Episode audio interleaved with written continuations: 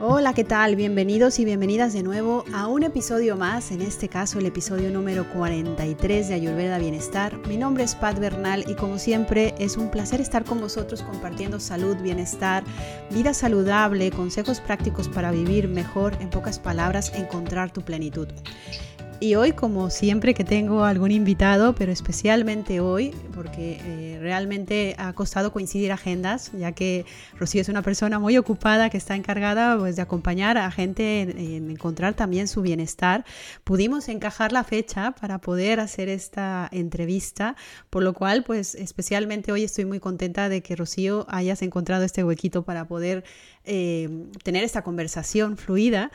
Em, y bueno, em, hablando un poco de Rocío Jiménez, que eh, em, parece ser que es un pequeño sabio en un cuerpo joven de mujer, porque la, ha hecho increíblemente un montón de cosas cuando me estuve mirando su, su un poco su currículum.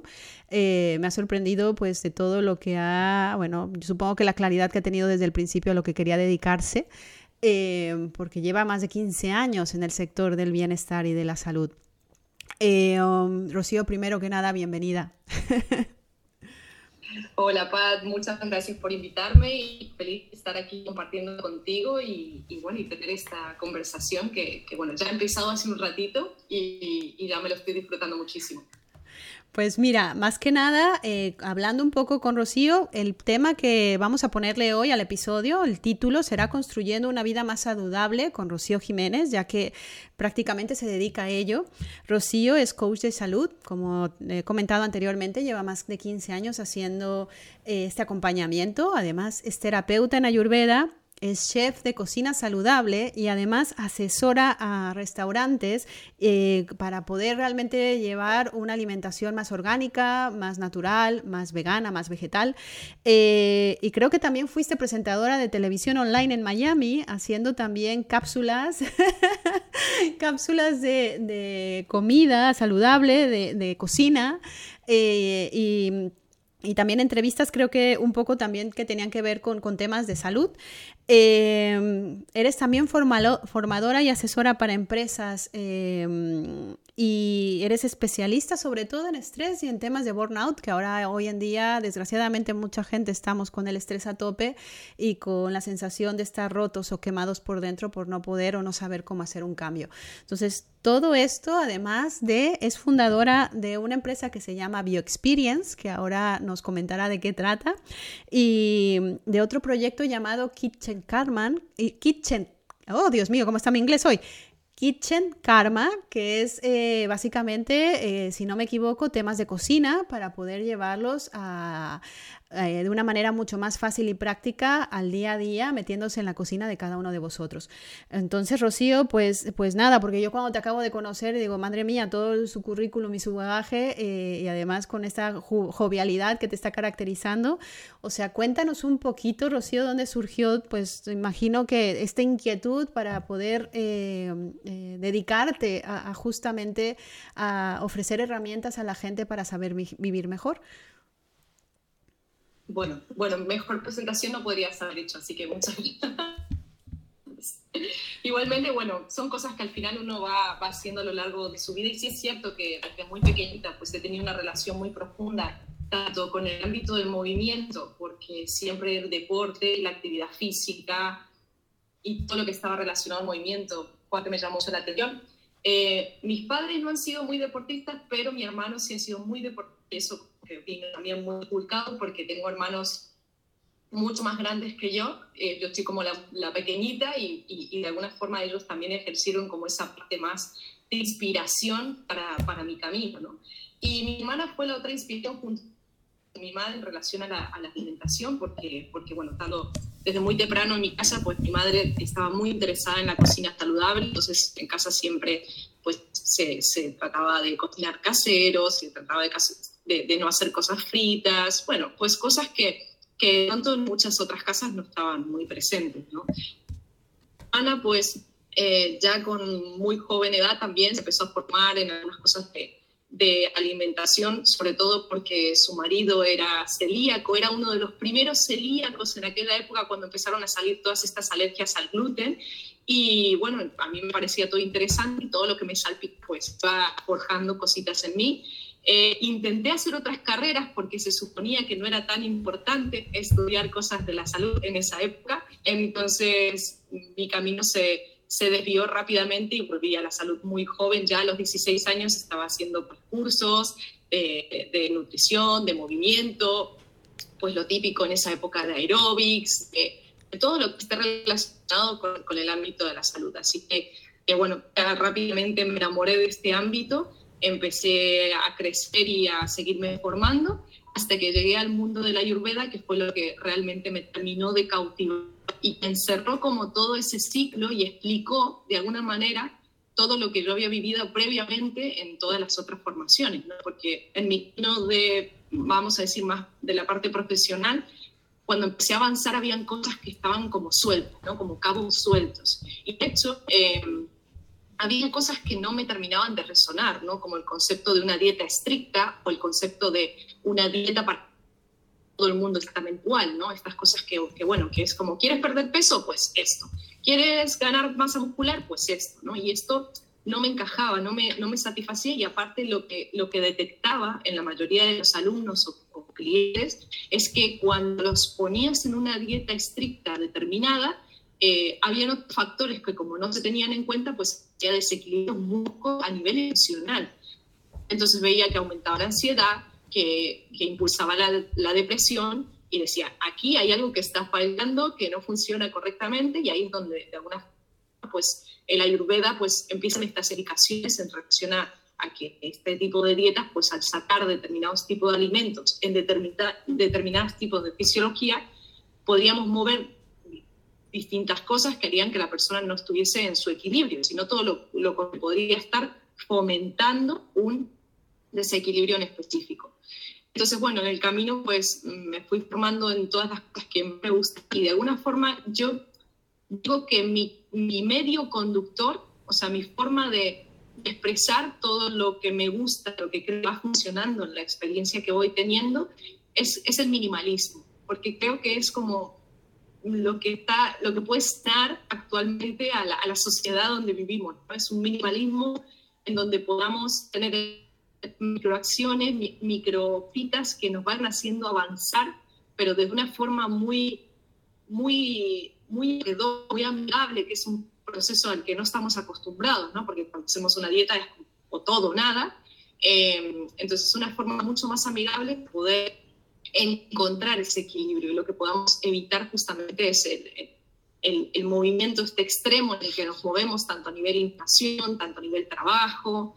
Entonces o sea, mi objetivo y propósito principal cuando ayudo a una persona o cuando ayudo a una empresa o cuando ayudo a quien sea que, que, pueda, digamos, conversar, es, es llevarlo a simplificar y a, reducir, sobre todo, a reducir cosas que le están ayudando en este momento. ¿no? Entonces, más que dar consejos, digo que me gusta quitar cosas que, no, que, que le están ocupando espacio donde, donde no tiene que tenerlo. ¿no?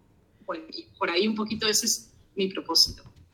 Bueno, has dicho muchas cosas que realmente son muy interesantes y voy recogiendo a ver si recuerdo en el orden poco a poco lo que has comentado. Primero es que a los 16 años ya empezaste con esta espinita de decir, bueno, como que me interesa la vida saludable, evidentemente, o sea, la comida saludable. Hubo un, aquí un parte aguas que fue esta celiaquía, que como bien dices, ahora creo que se sobrediagnostica a todo mundo con, con celiaquía o con gluten o con intolerancias, etcétera. O sea, ahora está creo que de moda más el SIBO, porque también estos diagnósticos van un poco por modas.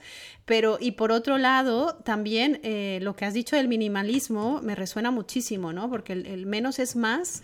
Eh, generalmente obtiene muchos mejores resultados porque el más solamente es, es bastante, es mucho. Eh, y estamos acostumbrados a que el más es mejor.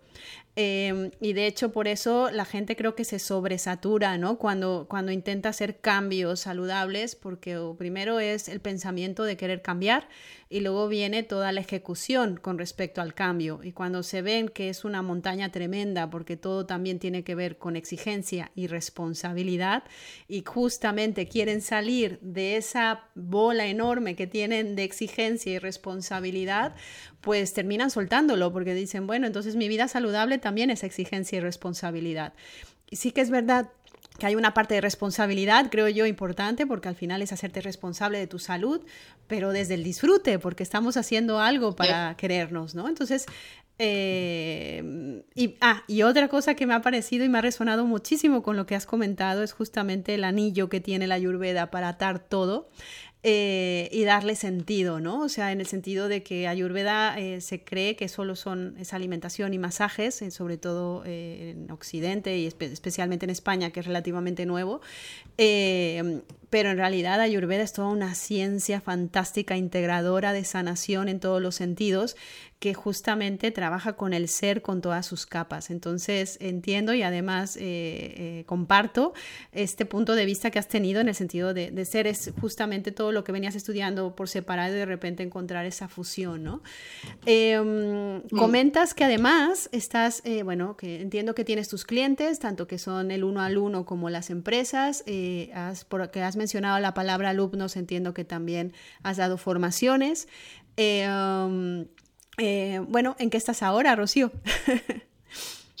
bueno,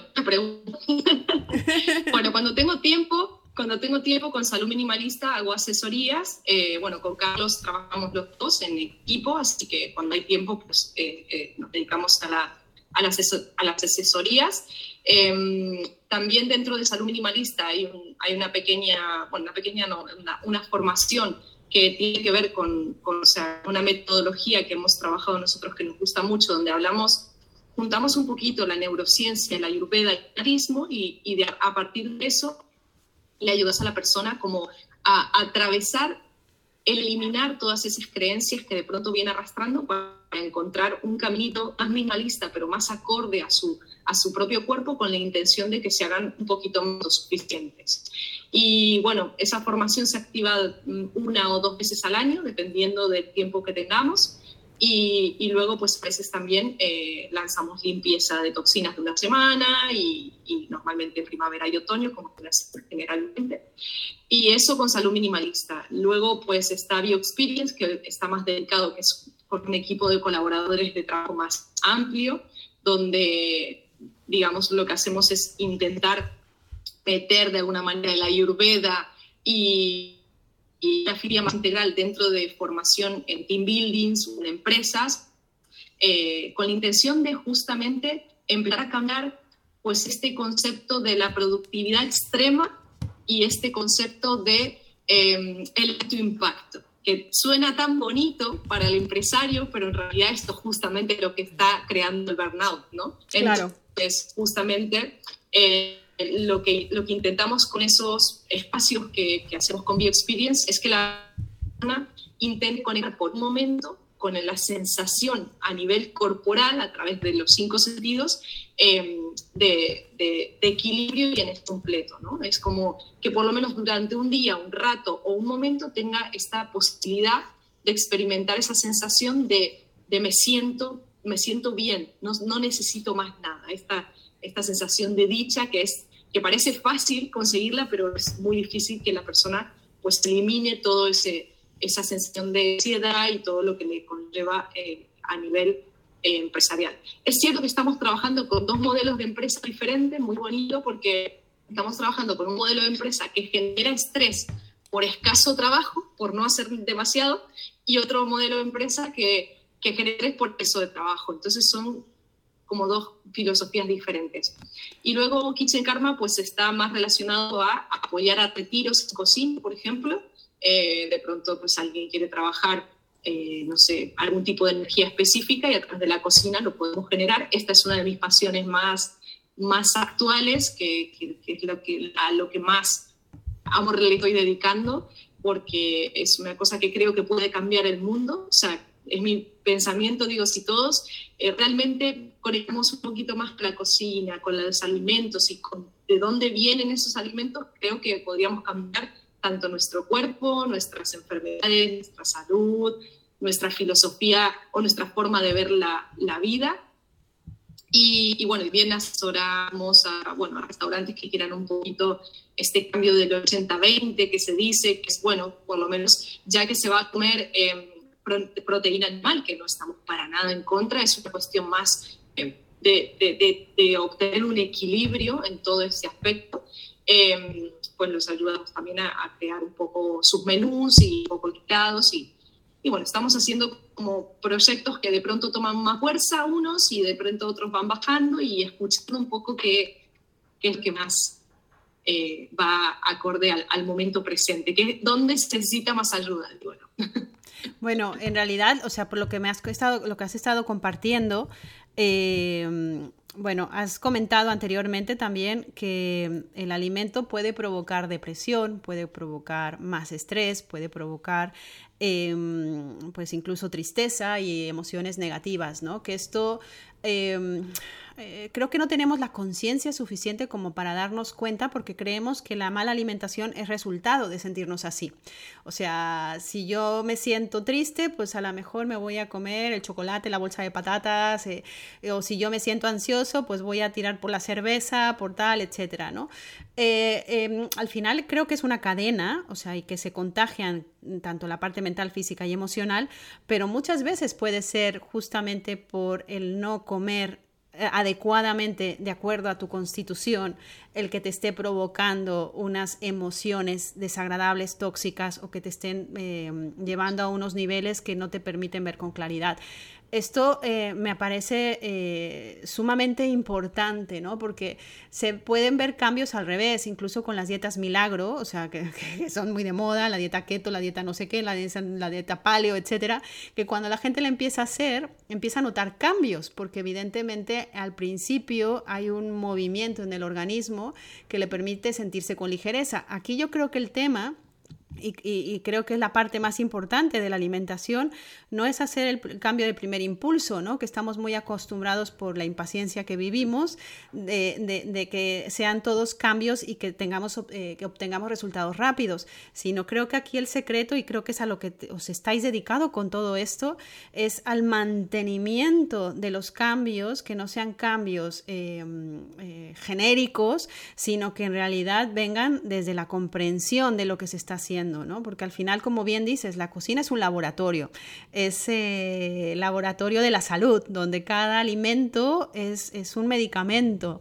y, además está proporcionado la mayoría, si estamos comiendo saludable, de la madre tierra, que, que al final les, nos nutrimos de, de, de, esa misma energía viva eh, eh, o llamada prana en, en las culturas hindús, que nos permite seguir sintiendo esta energía. Entonces, esto me parece eh, súper chulo porque como dices que, que, te parece básico, pero lamentablemente no le damos la importancia. No, y de hecho lo que, lo que, o sea, el proyecto de Kitchen Karma, que es un proyecto que, que arrancó no hace mucho tiempo y, y, y es, a, a, mí me ha impactado muchísimo porque ha tenido como mucha más acogida que otros proyectos que he hecho en mi vida, este, como que se ha acelerado bastante rápido. Eh, yo en, en ese camino no me doy cuenta que las personas en realidad están la cocina, la están abandonando. Es como que cocinar es una pérdida de tiempo. Digo, bueno, podríamos discutirlo porque en realidad sea, a mí me gusta una frase que es muy básica, que también la decían mucho mis maestros de Ayurveda, que es, el cuerpo está hecho de comida. O sea, tan, tan básico, ¿no? Está hecho de comida. Entonces, si tú no le dedicas tiempo, amor y conciencia a esa comida, pues claramente tu cuerpo va a estar hecho de lo, de lo que lo que va espiando, ¿no? Entonces va a estar hecho a cachos. Por lo tanto, va a sentir a cachos. Va a ser un cuerpo inestable. Entonces, no, no va a haber una, una, una sólida. Entonces, cuando yo empecé a ver toda esta, esta, esta, esta situación, y, y, muchos todavía me siguen diciendo, ¿no? Pero yo me dicen, es, es que eso no, no va a funcionar a nivel eh, en manifestación en relación a que las personas empiecen a cocinar. Si las personas lo entienden, porque el ser humano es muy inteligente, lo que pasa es que a veces pues, se ausenta de, de inteligencia. Eh, yo creo que es una cuestión de lógica, como es todo en Ayurveda, todo en Ayurveda es lógica, o sea, todo te, te, te hace sentido, ¿no? O sea, yo cuando conocí el proceso de la Ayurveda, o sea, la filosofía, la medicina y la ciencia, entendí todo a través de mí. Y, y, ahora yo veo a través de la Ayurveda, no lo veo de otra manera diferente, ¿no? Entonces, un poco ese caminito me gustaría como confiar a los demás, pero desde, incluso desde el proceso natural, como tú dices, desde la madre tierra, ¿cómo puedo ver a través de los elementos? ¿Cómo puedo observar que, por ejemplo, en una sala, en una empresa, hay demasiada tierra o hay, demasiada, hay demasiado fuego, ¿no? Entonces, ¿cómo puedo equilibrar a través de esos procesos? Yo creo que, como tú decías al principio, la ayurveda no es eh, simplemente comida o masajes, es que tiene una profundidad y a la vez me pasaba esto, ¿no? Que es muy profunda y hay mucha sabiduría, pero cuando, cuanto más conoces, más minimalista y más aplicable es, ¿no? Entonces es como súper mágica en ese sentido. Esto se aplica como lo que decía Sócrates, ¿no? Cada vez que vas teniendo más conocimiento es yo solo sé que no sé nada, porque al final es todo como muy profundo, que termina así empapándote de esa sabiduría, pero el ego cada vez se va haciendo más pequeñito, ¿no? Porque al final no se trata de saber solo por saber, sino es de comprender porque cuando justamente conectas con esa comprensión, entonces ya todo va más rodado porque ya tu sabiduría interna te guía. Ese, eh, porque hay una cosa que, por ejemplo, cuando estabas hablándolo, que a mí me ha costado mucho, soy terapeuta, mucha gente lo sabe, acupuntora y, terapeuta en Ayurveda, pero a mí el tema de la cocina fue una de las cosas, y aún todavía hoy en día hay a veces que siento limitaciones porque como bastante saludable, soy vegetariana, 100% pita, entonces tengo que cuidar mucho mi estómago, pero um, el tema del cocinar eh, yo vivo sola, entonces es muy fácil la, practicidad, ¿no? De, de, decir, oye, yo abro la nevera y digo, ¿qué me preparo hoy? ¿No? O sea, eh, Inma que me ayuda con el tema de la alimentación, de los retiros, ella hace unas historias de una semana antes, dos semanas antes para prepararse el alimento porque es un ritual. Y eso es súper chulo porque al final eh, estás pensando cómo mezclar y cómo no, o sea, como remolacha, pero para mí la remolacha es tal cual, ¿sabes? No estoy pensando en cómo cómo prepararla. Eh, um, esto lo digo porque muchas veces, o sea, tenemos el tema de, de, que hay gente que ya nace con esta pasión a la cocina y de hecho es la forma en que tiene de desestresarse o de, o de, o de realmente vivir esta meditación. No es por nada que incluso las cocinas eh, se les considera en algunos países patrimonio de la humanidad, ¿no? O sea, y aquí voy a hablar un poco de mi tierra, la cocina mexicana, por ejemplo, es todo un arte, ¿no? Como que no hablemos del, del, tema picante y todo esto porque ya no vamos a, a hablar de, de, historias de desbalance, pero me refiero que es un arte, no deja de ser algo muy creativo, pero existimos personas que esa creatividad a lo mejor no lo reflejamos tanto en la comida, sino lo reflejamos en otras cosas. Entonces, aquí lo que la pregunta que te lanzo, ¿sabes? Porque yo me he encontrado mucho en consulta que, que, se cree que comemos saludable porque a lo mejor hago un arroz hoy y cocino dos kilos de arroz y los meto en el congelador y todos los días me como este arroz integral y le mezclo verduras. Eh, digamos que desde afuera dice, sí, arroz integral saludable, pero cocinarlo y comértelo eh, durante varios días congelado para luego descongelarlo, o sea, tiene una energía súper baja, además de las levaduras que está creando. Pero aquí el concepto es, estoy comiendo sano, o sea, soy práctico porque prefiero hacer esto que comerme una hamburguesa del McDonald's, pero justamente creo que esto es el cambio que más nos está costando, que creo que a mí, por ejemplo, te soy honesta, cuando empecé a aprender nutrición ayurvédica, era un poco de, madre mía, o sea, es que, claro, tengo que dedicarle mucho tiempo, eh, todo este ritual y este arte que, me gustaría tener, eh, no, no, no, no, lo percibo, lo percibo en otras cosas. Em, entonces, ¿qué le dirías a estas personas que probablemente tienen una vida más práctica, digámoslo así, o que el comer o que comen saludable o que quieren comer saludable, pero que en realidad tienen esa falsa creencia de que se necesita realmente ir al mercado a comprar la especia con la, señora eh, chonita que lleva mil siglos no sé qué haciendo y además comprar, ¿sabes? O sea, que piensan que realmente es o sea, que tienen las limitaciones, digámoslo así, para ser realmente un alimento eh, sagrado para el cuerpo? Pues aquí hay como muchas respuestas, ¿no? Realmente hay muchas personas y hay muchas eh, diferentes formas de, sentir el, concepto de la alimentación. ¿no? Entonces, yo creo que hay como muchos, muchas formas. Entonces, en mi caso personal, lo que yo hago con, los alumnos o con, clientes, eh, normalmente intentar ver dónde podemos empezar a introducir, dónde, dónde la persona eh, ve, dónde le da un espacio, porque, y esto también lo puede hacer cada uno que esté escuchando, es hasta dónde hoy, en este momento, puedo mm, cambiar alguna cosa para mejorar, ¿no? Porque yo creo que el juego, o sea, es entender que, que esto es para siempre, o sea, cuanto antes, cuanto, cuanto antes entendemos que la mejora tiene que ser constante para siempre, más nos vamos a relajar con relación al tiempo, porque en realidad el alimento lo, hemos, lo, lo que hacemos todo el tiempo hacer estrategias para ahorrar tiempo constantemente. Este es el juego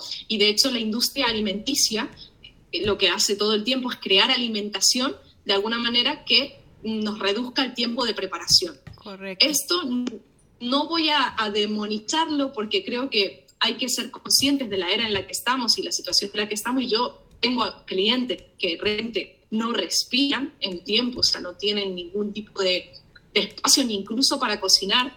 Pero sí es importante, por ejemplo, he tenido o, o clientes que, y clientas que de repente son empresarias o empresarios que viajan muchísimo y que tienen que comer fuera. Entonces, ¿cómo, cómo puedo hacer para no comer todo el tiempo fuera? Pues se buscan algunas estrategias, de, desde, desde comer un poco más de cantidad de frutas, sobre todo en los viajes cuando hay tanto jet lag y necesitamos mucha hidratación. Entonces, a veces, pues son más consejos de supervivencia y cuando hay tiempo es el momento de meter alguna cosita. Y cuando hay energía también, porque claro. si estoy cansado hasta el extremo, no puedo estar pensando cómo hacer mis alimentos, ¿no? Entonces siempre hay que encontrar como un equilibrio de este juego. Hay, hay una alumna que no cocinaba, absolutamente no le gustaba, empezó jugando con, oye, pues mira, ¿por qué no te das un paseo por el mercado municipal y, y, observas los colores que hay ahí. Y si alguna fruta, alguna verdura te llama la atención, te la llevas y luego me preguntas cómo se cocina si, no, si es que no lo sabes, ¿no? Entonces es un paso menos cero o menos cero, ¿no? Es como ir a, ir a la raíz de, de, de lo que puedo soportar para llevar a cabo en la práctica, porque de nada sirve que yo te diga, haz este plato con los seis sabores, con todos los unas, con todo, ¿no? Porque no lo vas a hacer, no te va a parecer práctico, entonces va a depender mucho de la persona. Hay una estrategia que me gusta mucho y, y, aunque al principio no sea la mejor, puede ser como un pasito, un escalón más hacia esa mejora, ¿no? que es, por ejemplo, que la persona apunte y sepa cuáles son normalmente las, los platos o las recetas que siempre, siempre, siempre cocina. ¿no? Esto de, oye, siempre tiro de estas mismas recetas. Y primero que reflexiones si esas recetas, por ejemplo, son recetas que vienen de papá y mamá o de los abuelos o que es la típica repetitiva en la que me he criado y que de pronto no es tan saludable, pero que yo trato de ayudarle es, vale, pues ¿cómo podemos ponerle más nutrición? podemos sacar de ahí que de pronto no nos beneficia mucho, ¿no? Entonces, es un juego, ¿no? Hay personas que dicen, oye, pues mira, a mí el pan no me lo quites, y yo digo, pues no te lo voy a quitar. Buscar pan que sea de la máxima calidad posible, y luego, cuando ya lleguemos un poco más al proceso de saber qué fisiología tiene, cuáles son los libros, el dólar y toda esta cuestión, ahí sí ya empezamos cuando la persona va emprendiendo y va asimilando a hacer ese tipo de cambio. Entonces yo digo, por ahí soy muy mala terapeuta, pero hasta que no llega la persona al proceso indicado, no le mando toda la historia, porque es que sé que no va a coincidir con, esa parte del proceso. Entonces creo que lo importante es como detenernos y saber en qué punto estamos, cómo está nuestra energía, somos capaces de modificar el día de hoy. Lo principal es empezar, por ejemplo, a familiarizarnos con el alimento natural. Por ahí ese es el primer paso, ir al mercado y no ir al supermercado, ¿no? Es como, mira, hoy no vayas al supermercado, ve al mercado municipal o ve a la feria donde vendan frutas y verduras y familiarízate con esos colores que incluso no están en el supermercado y vas a decir, anda, mira, pero esas frutas no, no existen en otra parte, ¿no? Entonces, eso es un primer contacto que para mucha gente incluso yo lo que hago, porque hay gente que no tiene contacto ni siquiera con la naturaleza diariamente, o sea, ningún tipo de contacto con la naturaleza, y es que, aunque sea los hago, cortarse fruta y entender y pensar en el momento que está cortando la fruta de dónde viene ese alimento, ¿no? Entonces, es como un pasito a un pasito, aprendiendo y aceptando en el punto en el que se encuentra Es la, reflexión, ¿no? Que, que muchas veces, bueno, ni siquiera llegamos a, dedicarle un mínimo tiempo a saber qué estamos comprando. Em, y evidentemente luego también está eh, la industria alimentaria que, también hace su labor para, ocultar o para eh, hacernos creer determinadas cosas, el sentido de lo que es saludable, ¿no? O sea, la parte, lo que es light, lo que es ecológico, lo que es vegano, que está etiquetado como tal, muchas veces eh, puede ser que no, no sea realmente saludable. O sea, los ultraprocesados también pueden ser veganos y, y hay gente vegetariana, gente vegana, que, que, tiene muchísimos desequilibrios, que tiene mucha sintomatología, eh, porque a lo mejor se hincha de pan o porque está comiendo solo ultraprocesados, creyendo que ese es el, tema, ¿no? Que creen que al ir al supermercado e irse a esa parte ecológica y comprar productos veganos que no son de origen animal y que no están haciendo daño al animal, están alimentando su cuerpo de cosas sanas. Entonces creo que, que aquí no hay peor eh, creencia eh, que la que eh, realmente se fomenta pensando que estás haciendo lo opuesto, ¿no? Que estás realmente haciendo algo beneficioso para tu cuerpo cuando en realidad es lo contrario. Entonces aquí si hay un tema, pues no sé si llamarlo inocencia o ignorancia, porque nos han vendido este esquema y en el supermercado recuerdo la primera vez que fui a hacer mi lista de compra y y con la creencia de voy a comer saludable, mi carrito volvió prácticamente vacío. O sea, porque era estar leyendo etiquetas y estar mirando historias, pero no solamente de alimentos, sino también de lo que eran los productos de limpieza y los productos que llegó un momento que era frustrante, porque decís, wow, todo lo que he estado consumiendo eh, durante toda mi vida pensando que, que, estaba comiendo saludablemente y entender por qué mi fuego digestivo era de determinada manera, por qué eh, mi cansancio estaba provocado por tal, porque mi lengua estaba reflejando determinada mala absorción. Entonces creo que hay ahí una parte de, de mm, justamente le voy a llamar inocencia, porque, porque la inocencia es creo que estoy haciendo algo bien, porque me están diciendo que es así, cuando en realidad no, no es así. Lo mismo sucede con las, las dietas eh, genéricas, ¿no? Eh, que esto causa más frustración. Estoy haciendo esta dieta que me dicen que va bien y yo no consigo eh, o perder peso, sentirme mejor, o incluso pues mejorar mis trastornos digestivos, que creo que más del 85% de la población sufrimos de esos trastornos, que pensamos que es lo normal y lo común. O sea que, que me parece súper divertido también ir al mercado, también comprender de dónde viene el origen de los alimentos, tocar los alimentos, oler los alimentos, o sea, eh, ir a donde están las especias, que es una pasada, ir cuando este, todas las especias están eh, puestas, porque en realidad es una sensación no solo de alegría a los ojos, sino de alegría a todos tus sentidos. Y, y y también es el, me estaba acordando, mira, eh, eh, hace, unos, hace no mucho tiempo yo vivía en una zona, no voy a mencionar el nombre para que no vengan aquí a cuchillarme, pero vivía en una zona, vivía en una zona de industria muy cárnica, ¿sabes? De, de, de, temas de embutidos donde eh, eres muy común esa zona porque, porque venden pues, los embutidos a tope, el cerdo es, digamos, la principal... Eh, factor de, crecimiento económico de esa zona y evidentemente ahí había un matadero tremendamente enorme, no te puedes imaginar lo grande que era, que todo el tiempo estaba echando humo, ¿sabes? Blanco, o sea, que para mí era como un campo de concentración. Entonces veías los camiones llenos de los pobres cerdillos que estaban eh, incluso haciendo cola, los, grandes camiones eh, para esperar pues pasar al proceso de digamos, de convertir al cerdito en un salchichón. Entonces, eh, y esto está, porque sigue estando de lunes a domingo, ¿no? Es un no parar. Entonces, eh, realmente el, tema es la, eh, cuando realmente ves de dónde proviene lo que te estás comiendo. O sea, cuando a lo mejor estás mirando, si compras, pues, qué sé yo, la salchicha, que además las, salchichas especialmente es la, porquería más porquería que puede haber eh, mezclada y procesada. Pero cuando te estás comiendo, o sea, cuando ves la salchicha y, y realmente haces la reflexión de que no viene la salchicha de la madre salchicha y el padre salchicha que crean salchichitas, sino que ves todo el proceso de cómo realmente está viniendo y qué está sucediendo y qué está pasando con el animal y, qué está, y cómo los están tratando y, que no nada más es a nivel ético, sino que también a nivel lógico te estás comiendo su sufrimiento, su miedo y, que estás participando. Em, no solamente a nivel global energético, sino también eh, estás participando de esas emociones porque estás comiéndote cosas que te están intoxicando. Pero cuando haces este, este ejercicio, luego puedes decidir, porque yo creo que aquí no hay nada bueno ni nada malo, simplemente hay niveles de conciencia y cada uno está en el que le toca estar.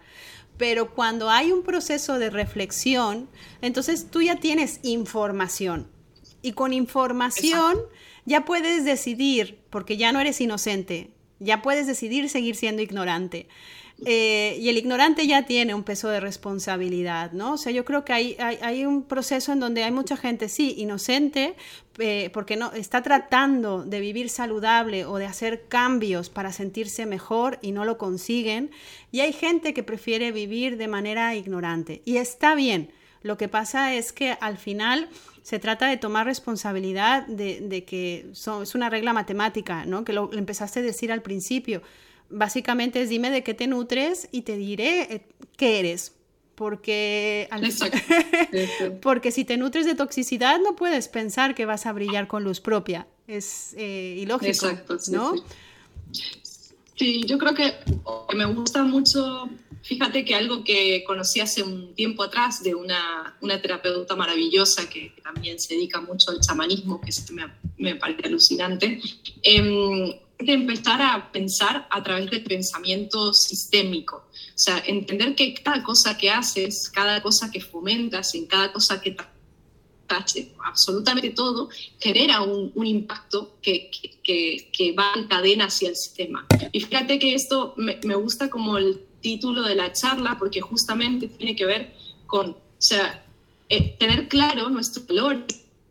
Fíjate que yo, o sea, yo, yo digo que, ayudo a las personas a ser activistas a través de su vida, ¿no? Porque es la única forma que podemos eh, hacer cambios en este mundo, siendo nosotros los mismos activistas y no votando a nadie, porque ya sabemos que la política no funciona en ningún país, en ningún continente, en ningún lado, ¿no? Esto lo tenemos claro. Entonces, lo mejor que podemos hacer es política a través de nuestros propios valores, ¿no?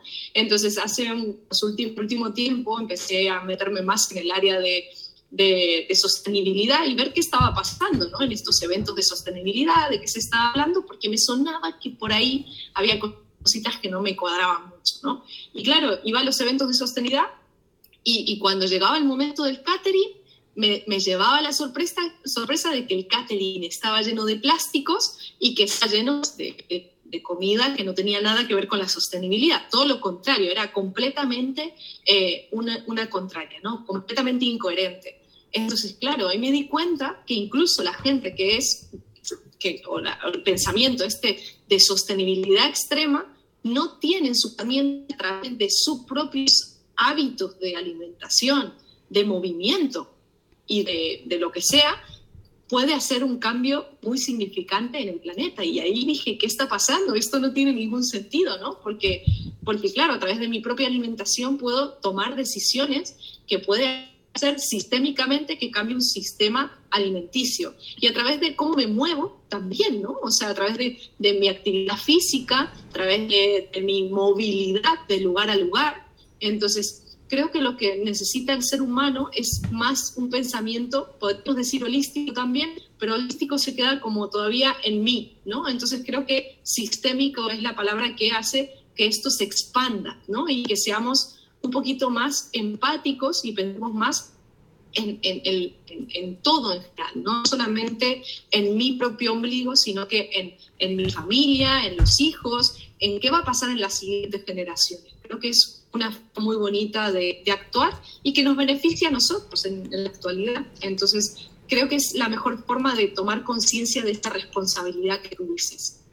Sí, que al final no deja de ser un movimiento incluyente, ¿no? O sea, más que excluyente, en el que probablemente empieces por ti mismo, porque a veces que con tanta eh, presión, peso, sensación de malestar, eh, pues no puedes mirar hacia cómo repartir hacia los otros porque uh, la abundancia se da desde tu abundancia. Eh, entonces, si, si, realmente estás muy bajito en todos los sentidos, pues primero empiezas por ti. Esto es como en los aviones, ¿no? Primero póngase la mascarilla usted y luego póngasela a los demás. porque luego está el falso.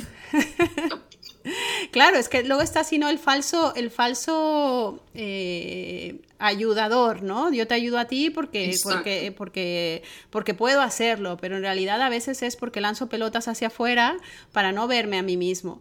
Entonces yo creo que, que los pequeños pasitos, que, que, me parece muy bonito lo que estás haciendo, de decir, oye, no se trata aquí de que yo te dé un tema enorme, una regla, unas reglas tremendas y una normativa para que las ejecutes y, te, y el resultado sea estar bien. Y si no las ejecutas es, bueno, pero es que no las he hecho bien, sino se trata más que nada de los pequeños cambios o los pequeños grandes cambios siempre empiezan por un movimiento micro de tu timón. ¿no? O sea, poco a poco, sin que medio te des cuenta, estás llegando al puerto que has elegido. Y además la alimentación tiene mucho que ver con la parte emocional. O sea, el tema de las anorexias, las bulimias, eh, que ahora son trastornos que se conocen y se comprenden un poco mejor y que antes no se comprendían y que mucha gente los padecía sin saber qué les pasaba. O incluso, eh, bueno, la sensación de, comer determinados alimentos cuando estás triste. O eh, socialmente vivimos en un país donde el clima es maravilloso, entonces socialmente nos reunimos a comer o sea, o nos reunimos a tomar un café, el café es súper mega inflamatorio, pero dejándolo de lado es como que toda nuestra vida social y nuestra vida externa gira a través de la alimentación. Incluso eh, me he encontrado con gente que, cuando está haciendo estos cambios y empieza pues a comer su alimento para eliminar toxinas y tal, se siente incluso excluido socialmente porque no puede de repente ir a las comidas, a las barbacoas, a las cenas, y entonces prefiere ir a eh, quedarse en casa porque la gente no comprenderá que se lleve el topper y se coma su comida o o que hagan comida especial para esta persona, ¿no? Entonces, aquí hay un tema también social importante que, parece ser que somos más felices o compartimos más o tenemos más eh, sensación de plenitud cuando estamos eh, eso, nutriéndonos de, círculos eh, de gente que está muy bien tener amigos, pero que, que, todo esto está relacionado con los alimentos, ¿no? O sea, vamos a comer, vamos a sonar, vamos a tomar un café y no es nada más vamos a reunirnos porque vamos a reunirnos. Siempre tiene que haber alimento en medio. Y creo que esto es un poco el problema del cambio de chip también. Sí, bueno, viene al final viene de las bases socioculturales, ¿no? Porque yo he visto muchísimas veces en estos procesos, incluso hasta, hasta ¿no? A esta persona que quería hacer un cambio de hábitos. Y también he visto personas que están cambiando sus hábitos y que le hacen bullying, o sea, no aceptan, digamos, a los que no quieren cambiar. Entonces, al final, pues, es como, como una cuestión que tiene que ver más con... Eh, ser más amorosos con todo, ¿no? Es como, mira, ser, eh, ir creando desde ti mismo una fortaleza interna que te permita sostener cada cambio pequeñito y de hecho me encanta, eh, volviendo un poco al concepto del minimalismo, hay el, concepto del KREN, que significa mejora constante, que es un concepto que también viene mucho de, de, Japón. En realidad no viene de Japón, viene de otro lado, pero, pero bueno, vamos a dejar lo que viene de Japón. Eh, que, tiene que ver con esta mejora de por vida, ¿no? Y a mí aquí vengo con la, con la palabra sostenibilidad, que no tiene que ver solamente con el medio ambiente, tiene que ver con que todo sea tan estable en mi vida que se pueda sostener en el tiempo, ¿no? Yo voy a decir una cosa muy superficial para que se entienda, ¿no? Pero, pero a mí me funcionó. Yo ya desde muy joven tenía claro que no, y no tengo nada en contra de las personas que se tiñen el pelo, ¿vale? O sea que dejarlo lo, claro. Pero yo no quería perder tiempo en eso. dejaré tu, dejaré tu mail, dejaré tu mail o tu correo para que luego te se quejen. Vale, Vale, vale, No, no tengo nada, nada, en contra de las personas que se tiñen, pero personalmente yo no quería teñirme porque yo decía, claro, que cuando empiezas a teñirte el pelo eres un condenado del, teñir pelo, ¿no? Es como tienes que ir constantemente a teñirte el pelo. Y esto para mí era como, ay, una atadura. Me, iba a atar a una peluquería constantemente. Entonces decía, bueno, cuando me sacan las canas, pues se habrá inventado algo, decía cuando era, cuando era pequeña, que, que quite eso, ¿no? Pues no, como buena pita, salieron muchas canas, muchas, muchas canas, y he dicho, mira, voy a aceptar el proceso, pero no voy a romper el ser fiel a mi libertad, a lo que yo he sentido desde pequeña por satisfacer a la sociedad. También es cierto que por suerte hoy por hoy las canas están un poquito más de moda y son más aceptadas socialmente, pero para algunas personas estoy mirando como, por favor, niña, tiñete el pelo, ¿no? Eh, entonces, tiene que ver justamente con que para mí el teñirme el pelo no es sostenible en el tiempo. Era como que me voy a teñir el pelo hasta que me muera. No le veo, no le veo gracia. O, peor todavía, me voy a teñir el pelo hasta que socialmente sea aceptada cuando tengo unos 75 años que ya te lo puedes dejar blanco porque es una señora más, más, grande, ¿no? Entonces digo, esto no tiene sentido y hay que, hay que llevar como el, el digamos, la fortaleza interna y, el, y, el, y, el, ser capaz de escuchar este tipo de bullying o circunstancias sociales y tú ser tan tranquilo decir, sí, sí, vale, no hay problema, ¿no? Como no meterte, no entrar a la, a la, al, pelearte con las demás personas, no, no vale la pena. Lo importante es que tú estás sintiendo esa coherencia desde lo más profundo de tu ser y esa, y esa estabilidad no la mueve un huracán. Y eso creo que es lo más saludable que el ser humano pueda seguir siendo él como esa conciencia de los cambios que está haciendo para mejorar su calidad de vida, para sentirse mejor, para estar más saludable, para incluso vivir esta forma sistémica, que tu trabajo, que tu familia, que tus relaciones vayan en coherencia con todos tus valores que estás implementando en tu día a día. Y eso es un verdadero regalo que no te lo quita nadie. Sobre todo es porque estás hablando del fluir, en realidad esta sostenibilidad, esta coherencia o esta congruencia con, con, nuestro interior de decir, es ¿para qué estoy haciendo esto? ¿Para agradar a los otros y sentir aceptación? Eh, porque así me lo ha montado la sociedad y no lo he reflexionado, o lo estoy haciendo porque realmente me, me suena más congruente eh, y sostenible, como has dicho, o armónico, el, hacer esto, aunque los demás, que al final los demás nunca están metidos en, nuestro pensamiento, porque cada uno está con esa cabeza pensando en los demás y al final todos estamos pensando en nosotros hacia los demás y nadie piensa de... Eh, los demás no piensan hacia nosotros, ¿no? Pero, pero justamente es eh, esa coherencia y esa congruencia la que nos lleva al fluir, al de repente que todo empieza a cobrar un sentido. O sea, y ese sentido no, nos, nos, conecte con nuestro propósito, el propósito de nuestro ser, de nuestra alma, de, lo que realmente ha venido a hacer a este mundo. Eh, porque creo, y esto, eh, y esto no se percibe al principio por, justamente por los mecanismos en los que estamos acostumbrados a movernos, pero creo que tiene mucho que ver con que pensamos que todo requiere esfuerzo. Y, en realidad probablemente ese esfuerzo sea muy inicial porque hay que romper esa inercia, o sea, esa, esa justamente esa vorágine que nos está arrastrando hacia nuestro malestar. Eh, y cuando en realidad eh, empezamos a soltarnos y a amarnos, porque esto lo comentaba en otra entrevista Verónica Díaz Aznar, ¿no? que cada pasito es recordarnos que porque me quiero estoy haciendo esto porque me quiero estoy eligiendo ir al mercado, porque me quiero estoy eligiendo, eligiendo preparar mi alimento que me voy a comer en cuanto esté listo en este momento, ¿no? Porque me quiero estoy eligiendo, porque claro, cada pequeño micromovimiento es como una dosis de amor hacia tu persona, es, eh, es eh, realmente empoderar tu interior eh, crear esa luz para que inspire a otros, no los adoctrine, porque creo que no hay mejor cosa que cuando tú te quedas calladito, empieza la gente a ver tu cambio y te preguntan, oye, ¿qué has hecho? Porque entonces la gente en realidad está abierta para poder experimentar, a que tú estés detrás de ellos adoctrinando o intentando esforzarte para que el otro cambie, ¿no? Porque aquí al final es un efecto boomerang, el hecho de que aquí quién está persiguiendo a quién. Eh, um, eh, al final lo que dices es, eh, creo que estos cambios que pueden empezar por, dime de qué te alimentas y te diré qué piensas, qué eres y cómo está tu organismo, es una de las primeras cosas importantes que se deben de hacer, como lo bien lo has dicho, de alguna manera, Rosa, con ilusión, con intención, ¿no? con motivación. A lo mejor hoy empiezo a dejar de comer gluten porque mi constitución no me lo permite o porque es lo más óptimo mm.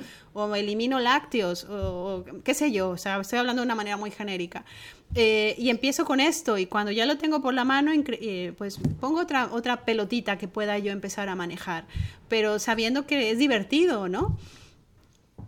Sí, totalmente. Yo creo que sobre todo lo bonito es como verlo como un puente, un puente que vas a construir para transitar hacia un espacio donde tienes que ir muy ligero, donde no puedes llevar nada, ¿no? Entonces, la forma de ir más ligero es construir un, un puente muy estable. Entonces, cada vez que te haces la pregunta, por ejemplo, de hasta cuándo y para qué, o sea, determinadas cosas, ¿no? Por ejemplo, si yo eh, tengo acidez o tengo gastritis y tomo café todos los días con pues tipo desayuno que, que, se hace aquí, que es tostadas con aceite de tomate, sal y, bueno, ojalá que sea un buen pan. Y, y, zumo de naranja, ¿no? Que es todo como súper acidificante y que para alguien con acidez o gastritis, pues no es una, una buena opción, ¿no? Entonces, si tienes gastritis y todos los días estás desayunando lo mismo, tienes que preguntarte hasta cuándo y para qué. O sea, y todo en tu vida tiene, tiene significancia con, con, esa pregunta, porque ¿hasta cuándo y para qué, por ejemplo, voy a estar en un trabajo que me hace daño?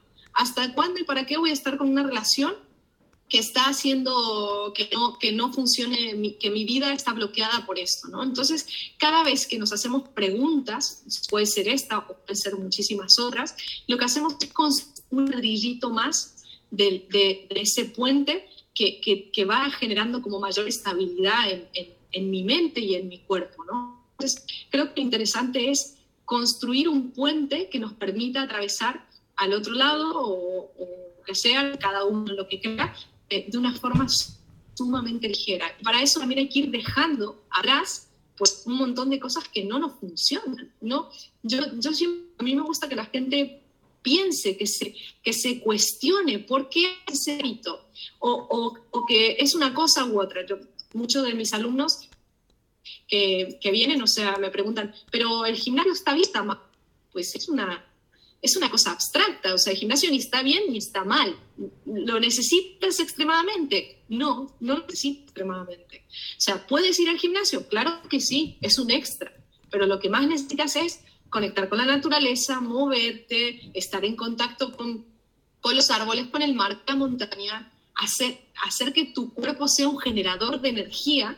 Claro que necesitas actividad física, pero no necesitas estar de pronto encerrado en un espacio de cuatro paredes donde la luz es una luz artificial, donde la música es estridente y eso genera energía. Claro que genera entrenamiento en el cuerpo y no está mal pero de pronto necesitas empezar, o, si no te gusta el gimnasio, no vayas al gimnasio, pasa nada, y puede ser una actividad maravillosa. Entonces, creo que lo lindo es cuestionarse todo en esta vida, si realmente es, si es viable para mí, si, si esto, o sea, no por, por no ir al gimnasio me tengo que entregar al abandono y no hacer nada más, no, todo lo contrario, hay miles de otras formas de moverte, miles de otras formas de comer, entonces Creo que lo interesante es preguntarse todo tiempo si eso que estoy haciendo repetitivo, por qué lo hago, hasta cuándo, me, me, genera un bienestar, me genera un malestar, me genera una dependencia, porque cuántas personas aquí que estaréis escuchando este maravilloso podcast tomáis café porque si no, no sois personas cuando despertáis, ¿no? Es como esto, yo no tengo nada en contra del café, de hecho para mí es un grano ancestral sagradísimo, maravilloso y es tan potente como el café, como el, como el chocolate, que por eso nos genera adicción, porque no somos capaces de tomarlo de una forma correspondiente. Y claro que se puede tomar café, pero cuando tú estés bien, en equilibrio, en un espacio que no tenga que ver, no para, para excitarte y para estar todo el día activo. Este no es el objetivo del café. El café es un grano que que, tiene también sus beneficios, pero si tú estás mal a nivel eh, síntomas, el café no, no te va a hacer bien. Eh, como tú decías, es inflamatorio, es acidificante, o sea que, que la cuestión es preguntarse cómo puede mejorar un poquito más, ¿no? De hecho, recordando ahora con lo que estabas comentando, me vino a la mente un poco em, el Bhagavad ¿no? Y mi maestro Yogananda, que ya también lo decía. O sea, en todo, pero aquí enfocándolo a la alimentación, em, tiene que ver si estamos navegando entre lo que es el apego o el deseo porque si navegamos entre estos dos soldados destructivos, en realidad no reflexionamos, ¿no?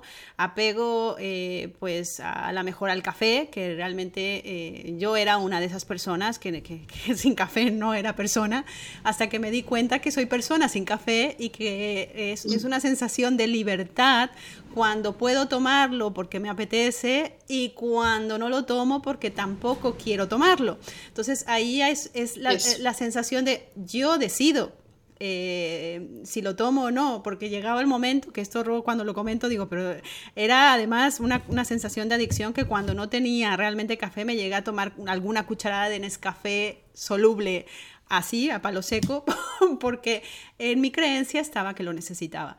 Em, de la misma manera el deseo, ¿no? De repente es el necesito comer esto para sentirme bien, que esta típica frase de mi cuerpo ya, me ya sabe qué necesita, dices, ojo, si tu cuerpo no está educado, si tus emociones y tu mente no está educada, pues evidentemente te va a, guiar y impulsar hacia alimentación que no necesitas. O sea, la típica bacteria que se alimenta de azúcar, eh, cuando prolifera en el sistema digestivo y necesita más azúcar, te va a mandar el mensajito, oye, vamos a comernos un donut glaseado con un montón de azúcar porque nos va a hacer bien. Y tú vas como esclavo, te lo comes y luego dices, uy, no sé por qué no me siento tan bien, pero la bacteria dentro de tu sistema digestivo está bailando de alegría, ¿no? Porque la alimentaste. Entonces es un poco, justamente, creo que puede ser eh, ahora que lo, lo, estaba pensando cuando lo estabas diciendo, puede ser una buena práctica eh, el hecho de que si ves tus alimentos, decir, ok, o sea, aquí hay apego, aquí hay deseo, o en realidad esto es algo más neutro que sé que es porque, bueno, porque es, es una alimentación que me va a hacer bien, porque si hay esta, estas dos emociones tan, tan esclavizantes, está hablando mucho más profundamente de nuestro interior, que justamente es lo que nos hace ser esclavos, no solamente del alimento, sino de la vida que estamos llevando, ¿no? Total. De hecho, ese es el concepto de muchos maestros espirituales en relación a, la libertad eh, de todo, ¿no? A la felicidad en realidad, porque la felicidad tiene que ver justamente con, con, estar, con pensar libremente, tanto en, en, mi interior como en mis acciones. Entonces, cuando estas cosas están en conjunto, es que no hay nada que pueda hacerte daño de alguna manera, ¿no? Entonces, realmente cuando estamos apegados y todos tenemos apegos. Oye, que, que, el café es una de las opciones, pero el mate argentino es otra. Así que lo, tiro por aquí también por si hay oyentes aquí, paisanos míos.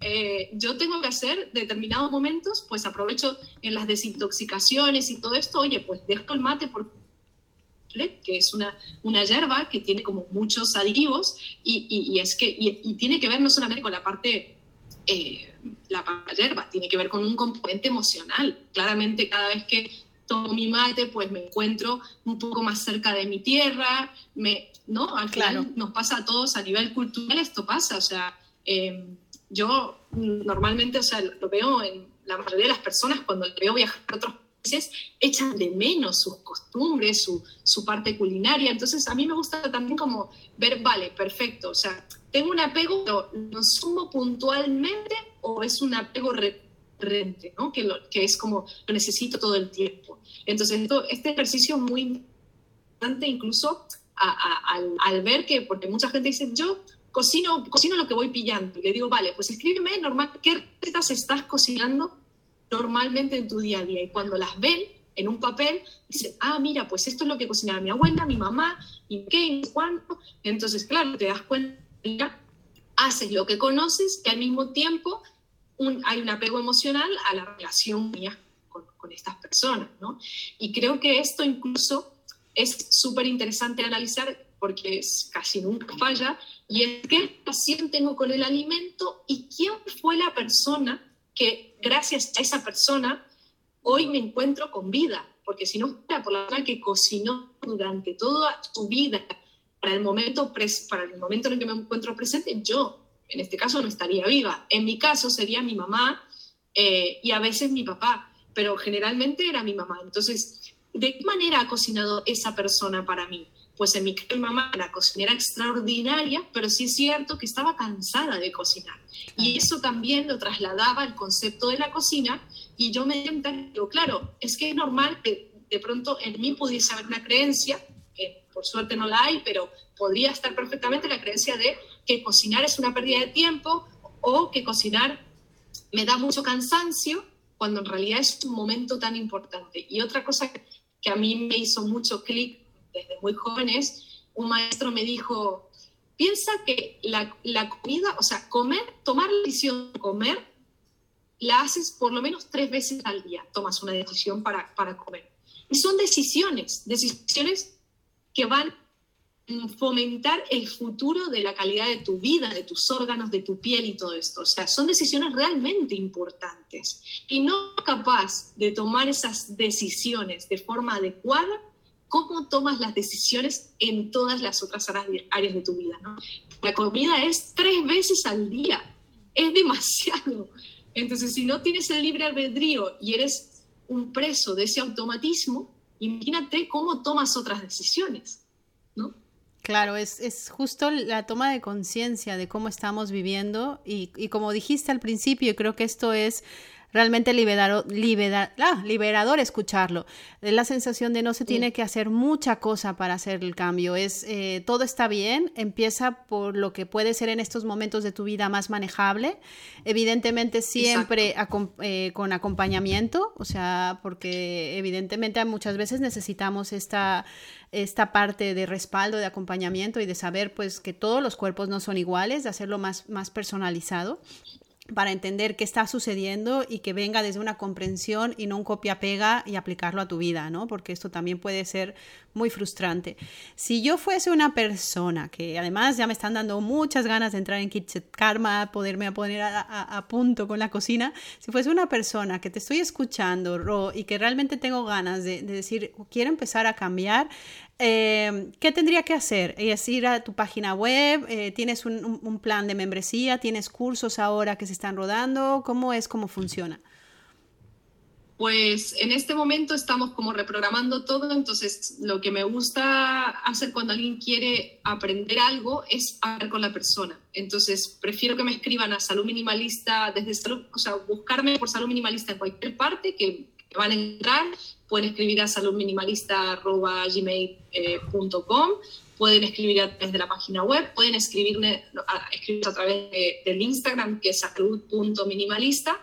Si entran aquí a Kitchen Karma, tienen ahí, eh, tienen ahí algunas recetitas, pero creo que lo interesante es lo que tú has dicho. Importante siempre en comentar en qué punto me encuentro de la vida, porque de pronto en el punto que me encuentro empezar a cambiar algunas recetitas que, que, que, tengo como, o sea, que no tengo más tiempo ni energía, vale, pues algunas recetas, ¿no? Entonces es importante hablar con un profesional y que te, y que te cuenta qué, qué puede ser interesante para ti en este momento. Entonces pueden escribirnos a través de cualquier quiera dos redes que vamos a estar eh, hablando para ver en qué punto se encuentra y ayudar a la persona, eh, dependiendo del punto que se encuentre, a tomar un Puede ser una asesoría o puede ser simplemente algún cursito más pequeño.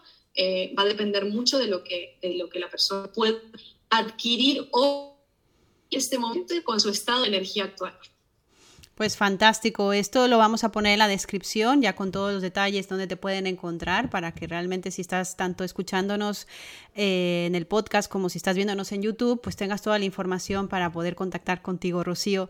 Te agradezco muchísimo esta entrevista, eh, no sabes cómo la he disfrutado y también cómo he aprendido es un placer cuando ves la pasión de,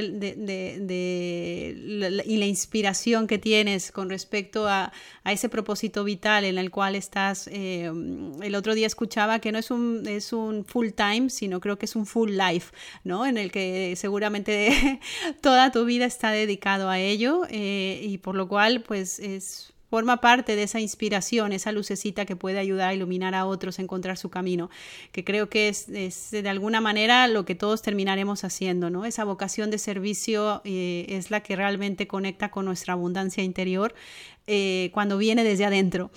Em, no sé si quieras comentar algo eh, como para despedirte de los oyentes. Em. Nada, muchísimas gracias Pat por invitarme, ha sido un placer, me ha encantado y, nada, ojalá que puedas vernos en otra oportunidad y, espero haber aportado y que las personas que estén aquí por lo menos empiecen a cuestionarse. Ese es como un primer paso al camino de, empezar a construir ese famoso puente. Pues eh, yo creo que seguro que sí. Te agradezco mucho y a vosotros que estáis escuchando, os agradezco mucho vuestro tiempo, el haber dedicado a este espacio, ya sea que hayas estado conduciendo, sentado en el sofá eh, o haciendo cualquier otra actividad y, decidiste eh, que pudiéramos entrar en tu vida. Espero realmente que te haya ayudado. Recuerda que si te gusta este episodio, compártelo. La, la información útil hay que compartirla para que llegue a nutrir a más gente. Recuerda que si quieres escribir comentarios, y si realmente quieres pues seguirnos, eh, suscríbete a nuestro canal o eh, síguenos, esto nos va a ayudar a hacer crecer más la comunidad. Te agradezco mucho eh, el estar ahí. Como siempre, que esa luz que habita en ti se expanda y que realmente crezca para poder nutrirte principalmente a ti y así nutrir a los demás. Que tengas muy bonito día. Gracias por escuchar.